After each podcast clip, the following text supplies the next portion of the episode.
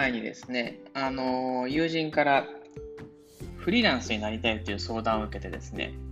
私が、えー、独立して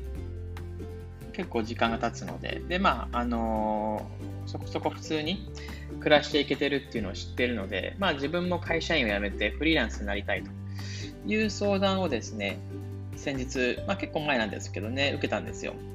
で、その時にフリーランス、なんでフリーランスになりたいのっていう話を、まあ、あの、その友人としたんですけど、会社がやっぱりしんどいと。あの結構いろいろとこう、まあ人間関係とか、まあそこそこ人間関係はうまく回せているみたいなんですけど、やっぱり単純に疲れる。上司に気を使って、同僚に気を使って、まあ、後輩、えー、メンバーにこう気を使ってというで、こう自分がやりたい仕事ができてるわけでもないし、やっぱりこう、なんていうんですかね、あのー、サラリーマンとして、こう、まあ、ちょっと極端な表現使うと、まあ、歯車の一個として、まあ、仕事をしていてやりがいがっていうことを言ってたんですけど、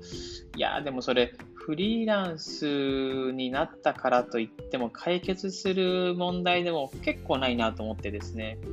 で、なんだろうな、例えば毎朝7時に乗る通勤電車が嫌だくらいな感じであれば、フリーランスになることで、あのまあ、別にどこで仕事してもいいわけなので、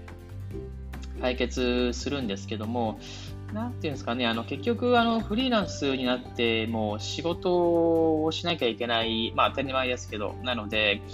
えー、どこかの、えー、企業さんからこうお仕事をいただいて、仕事をするわけですよね。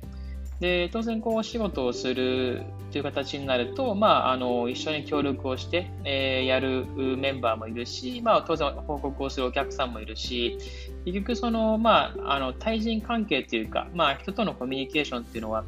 えー、どこに行っても、まあ、あの、付きまとってくるんですよ、と。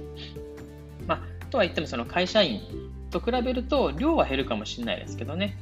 で、多少こう、まあ、あの、選べるというかですね、あの、ちょっとこのお客さんと一緒に仕事をしていくのは難しいなと思ったら、まあ、あの契約をお断りするっていうこともできるので、まあ、そういった意味での、あの、自由度はもちろんあると思うんですけど、まあでも、なんていうんですかね、全部やんなきゃいけないんですよね。まあ営業もそうですし、で、当然こう、まあ、あの、お客様から仕事をもらってきたら、えー、その仕事をやるの、実際にこう、まあ、手を動かしてやるのは自分ですし、で、報告をするのも自分ですし、で、えー、まあ、あの、当然こう、今までは、あの、税金とかも、あの、会社がやってくれてましたけど、全部自分で確定申告やんなきゃいけないですし、なんかこう、いや、結構大変だなと思ってですね。で、なんかそういう大変さももろもろ含めて結構まあ長々と時間をまあ使ってですねあのこれが大変あれが大変 これがしんどいみたいな話をしてまあただあの一方で、え、それがあの問題なく自分の中でこうクリアできるのであればまあ、こういう、まあ、自由さが手に入るですとか、まあ、収入は当然こうこういう感じで増えていくですとか、そういう、まあ、あのポジティブ、ネガティブな話を、まあ、両輪でしてですね、それでも本当にあのフリーランスになりたいのかどうかっていう話をしたんですよ。で、どうしてもそのあのフリーランスになりたいんだったら、まずあの会社であのこっそり副業してみてですね、で、まあ、それで実際にこう仕事がもらえるのかとか、まあ、あるいは自分が実際に仕事できるのかとか、まあ、お客さんとうまくやっていけるのかっていうのを、まずその副業からスモールスタートしてですね、で、あ、これいけるぞという確信が持てたら、あの、独立すればいいんじゃんって話をしてました。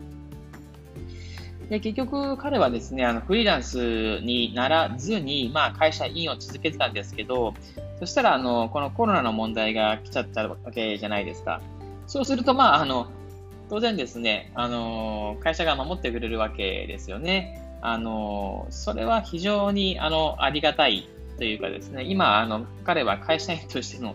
あの、まあ、ちょっと大きい会社なんで、まあ、あの、その会社員としてのありがたみをですね、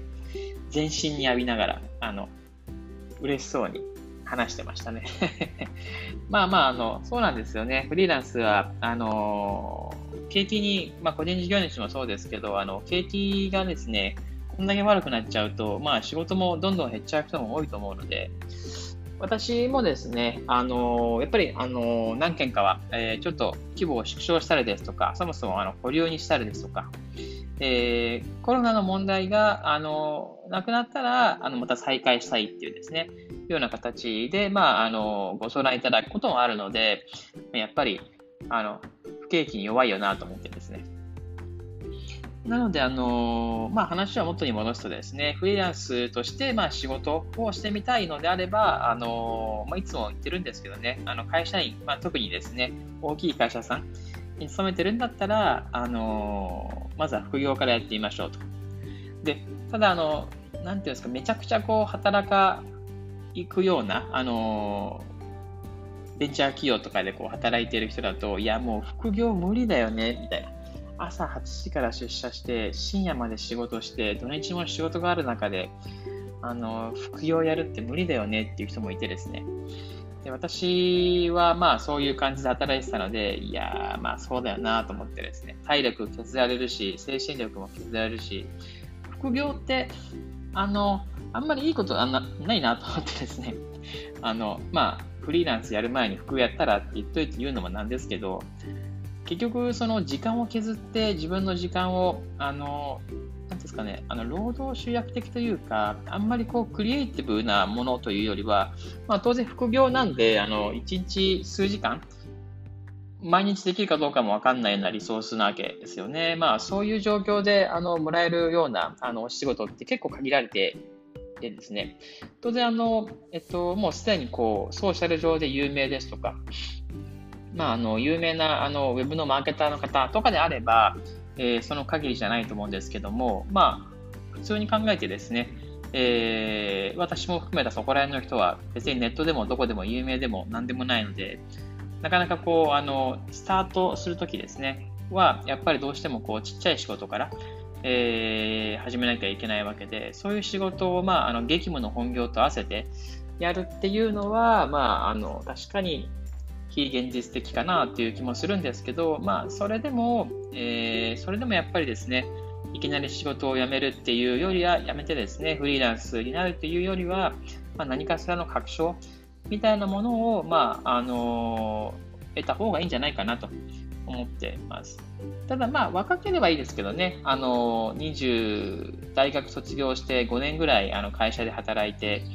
で、まあ、20後半ですと。で、それぐらいの、あの年齢で、もしくは30前半とかですかね、1、2、3の。で、まあ、それぐらいの年齢で、あのパッとですね、思い切って会社を辞めてですね、まあ、貯金があればっていう前提でしょうけど、あのフリーランスとして仕事やってみて、あ、これうまくいかねえなと思ったら、まあ、1年後、2年後とかにこう転職活動するっていう。のはありかなと。まあ、なので、あの年齢が若いっていうのはやっぱあのそれだけで武器ですよね。あの同じことを50代の人がやろうとしても致命的なあのなんですかね、ダメージになっちゃう可能性が大きいですからね、50なんか2、3とかで、俺はフリーランスになるってやめてですね、で、やめたはいいけど、やっぱ無理でねえなってなってですね、じゃあ55歳から転職活動って言っても、まあ、まあ、なかなかあの転職活動できないですよね。はい。まあ、なので、あの、自分がフリーランス向いてるのかなとか、えー、ノマドワーク向いてるのかなとか、個人事業主向いてるのかなっていうのをですね、まあ、試したかったら、まあ、あの年齢が、ベースはですね、あの一番最初に言ったように、その副業しながらやればいいんじゃないのっていう感じなんですけど、まあ、どうしても辞めるんであれば、若いうち、まあ、極力若いうちに辞めてやるっていうのがいいんじゃないかなというふうに思いました。はい。今日はそんな感じですかね。ではまた明日。